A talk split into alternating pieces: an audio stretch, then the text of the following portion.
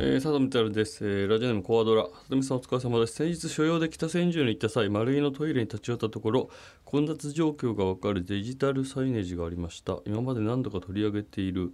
株式会社バカンさんの製品を初めて直接目にすることができました。ということで。あのー、そうですね。あの混雑状況とか、まあ、あとここのトイレは今使用中ですよみたいなものが表示されるみたいなことはまあそうです。ここ15年くらいあの、まあ、技術としてはまああのあって、まあ、少しずつ浸透してきているという感じがしてるんですけど、えっと、これがだからまあ賛否あって、えっと、例えばなんですけど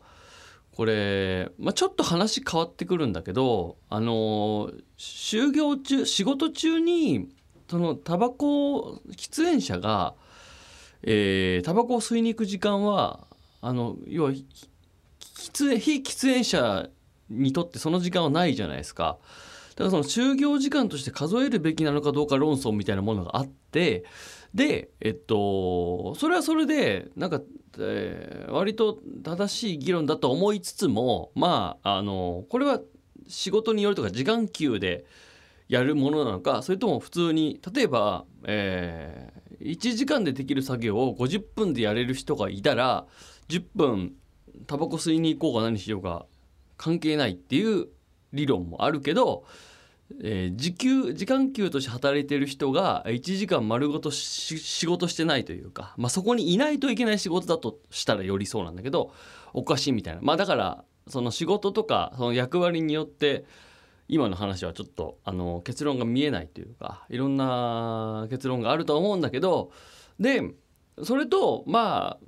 同じような話で例えばじゃあトイレにいる時間ってどうなのっていう話があって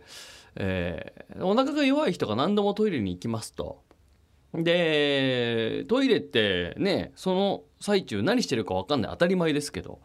で今スマホ時代だからスマホを当然持っていくわけですよね。でトイレの中に持ち込んでなんかあいつすごい帰ってこないよなトイレ行くと。いやちょっとお腹弱いんですいません。みたいなことになった時にどうなってんの？本当にトイレ行ってたの？みたいなこう疑念というか疑惑が生まれるみたいな話もあってその時にこの、えー、もうすでにこう利用されているサービスとして、えー、何階のトイレのあそこの個室は今人が入ってますっていうのが共有されるようになったっていうこれ会社全部じゃないですよそういう会社があった。でこれってあのああいつが今トイレに行って本当に入ったんだなまだ出てきてないんだなっていう、まあ、ある種こう行動を制限されるというか確認されるというか、えー、もっと言うとこうなんかちょっとプライベートまでこう丸ごと、うん、お見通しじゃないけども把握されることにもなっちゃうのででとはいえそのじゃあ雇ってる側からするとまあ本当にこうお仕事をしてもらいたくてお金を払ってるわけだからそのぐらい管理させてよっていう人もいたりするっていう。でこうすごい議論が巻き起こったわけでそのタバコの話と同じぐらい、えー、じゃあトイレに行ってる時間はどうなのっていう話になっててまあ結論言うとこのサービス自体がこうそういう会社としてはあまり浸透していかなかったんですよ。うん、でそれは結局まあその仕事なんで成果出してくださいよに多分着地したんだと思ういろんな企業がね。でそれは確かにそうででえっと逆にこの今日今回コアドラが送ってくれたこの、えー、お客さんに対するサービスであれば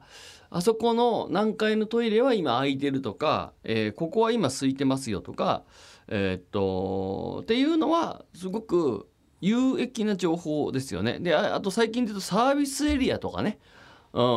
のトイレなんかは入り口でバッと見たら、えー、ここは、えー、使われているとか混んでるとか。で逆側のトイレちょっと歩きますけども逆側のトイレ行くとめちゃくちゃ空いてるとかっていうところまで情報がこう共有されたりするような時代になったわけです。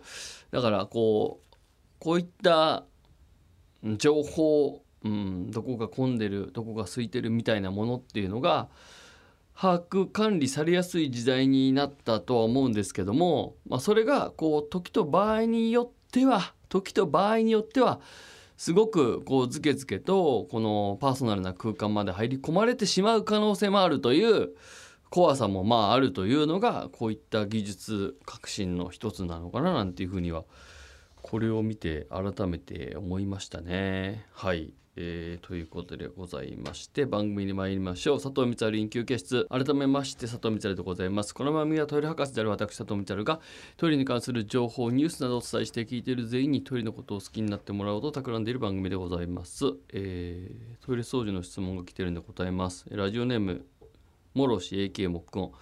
私は1週間に一度トイレ掃除をします。水が溜まっているところにできる輪染みがとても気になる。掃除の回数を増やせばいいのかもしれませんがそれも億劫です。効率的に輪染みを取る方法はあるんでしょうか。これあのまあよくまあこの番組でも言ってますし僕がいろんな番組とかいろんなところで喋っている話があるんですけど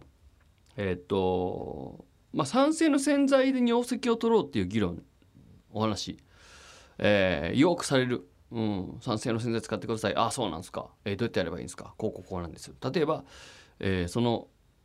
輪染みにね、うん、トイレットペーパーをこう這わせてサンポールに代表される酸性の洗剤を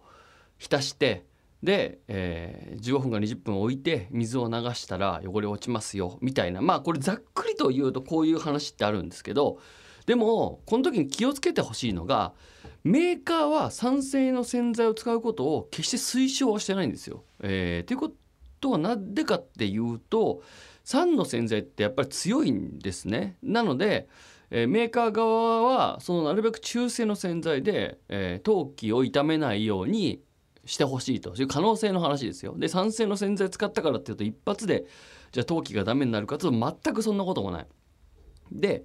もう一個考えられるのが僕がずっとサンポールですよ酸性の洗剤ですよって言ってるのはこれはその、えっと、輪染みの正体が尿石入り口の、えー、ほこりカビだった場合なんですよ。尿石入り口、うん、でこれが尿石からスタートしてない場合のカビから入ってる黒ずみの場合があるんですよ。カビカビから始まっての